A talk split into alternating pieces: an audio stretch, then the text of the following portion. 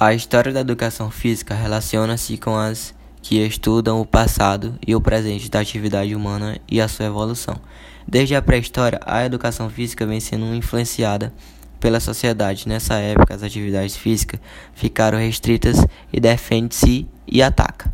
A luta pela sobrevivência levou a movimentos naturais para desenvolver estudos sobre a época e os pesquisadores se baseavam em todos os tipos de objetos, como pedras trabalhadas ou rudimentares fósseis de animal e de humanos, pintura rupestre, monumentos e um pouco mais tarde objetos e monumentos de bronze e ferro, câmaras mortuárias, estradas, dentre outros. O homem primitivo deslocava-se de um lugar para outro, à procura de alimentos, marchando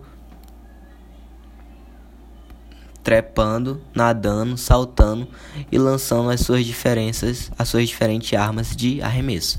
Em cada sociedade, o povo ou o país, a educação física apresentava focos diferentes de interesse e utilização na China.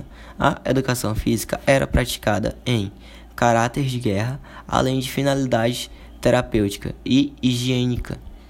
Na Índia, a educação física era vista como uma doutrina a ser seguida de foco fisiológico e com indisciplináveis necessidades militares. Foi onde teve a origem a yoga e exercícios ginásticos, aprofundados na da medicina com técnicas de respiração e massoterapias.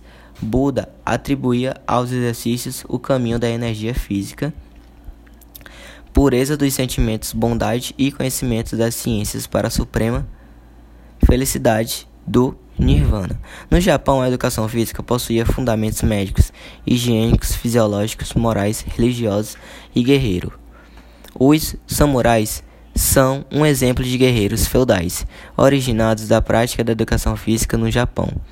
Já no Egito, os exercícios Formar a ginástica egípcia, dotada de equilíbrio, força, flexibilidade e resistência. A existência da ginástica egípcia foi revelada em pinturas nas paredes de tumbas, mas foi na Grécia que encontramos a civilização antiga que contribuiu para a educação física.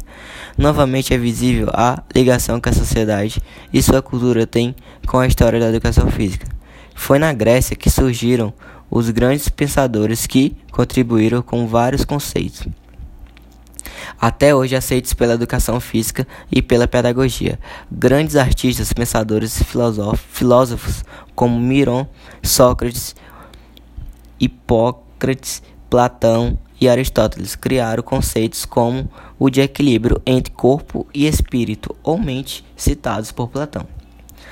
Também nasceram na Grécia os termos halteres, atletas, ginástica, ginástica pentátulo, e entre outros. O marco da idade contemporânea teve como principalmente o tema surgimento da ginástica localizada, onde tiveram como responsável quatro grandes escolas: a alemã, a sueca, a francesa e a inglesa. Deste período pod podemos citar grandes personalidades de destaque. Na escola alemã, como o pai de ginástica pedagógica moderna, Johann Christoph Friedrich Friedrich Gerst Mertz, notável pedagogo, fundador e fomentador da ginástica social patriota. Foi Friedrich, cujo fundamento era forçar, seu lema era viver quem é forte.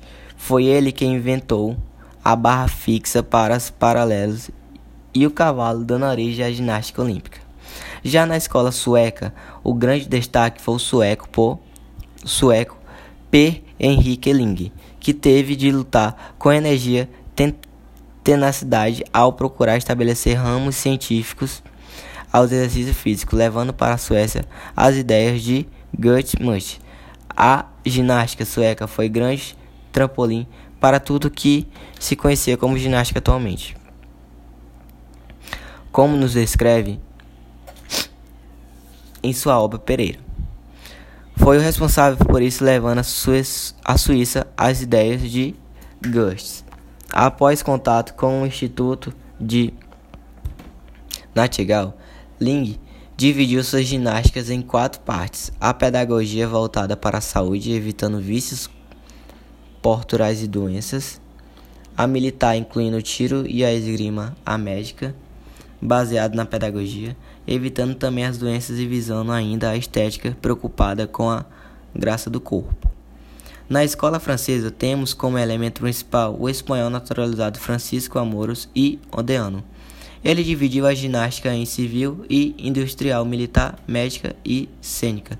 O método conhecido como ginástica natural teve um francês como seu defensor, seu defensor Georges Herbert.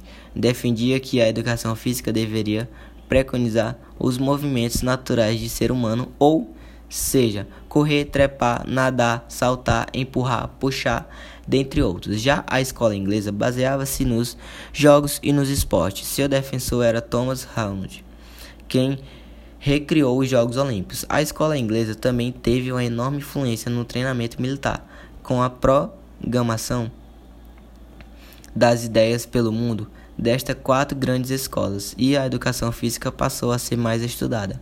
A organizada e reconhecida, ela conquistou seu espaço, ganhou cunho científico e tornou-se indispensável na vida das pessoas, desde as crianças menores até as pessoas mais idosas.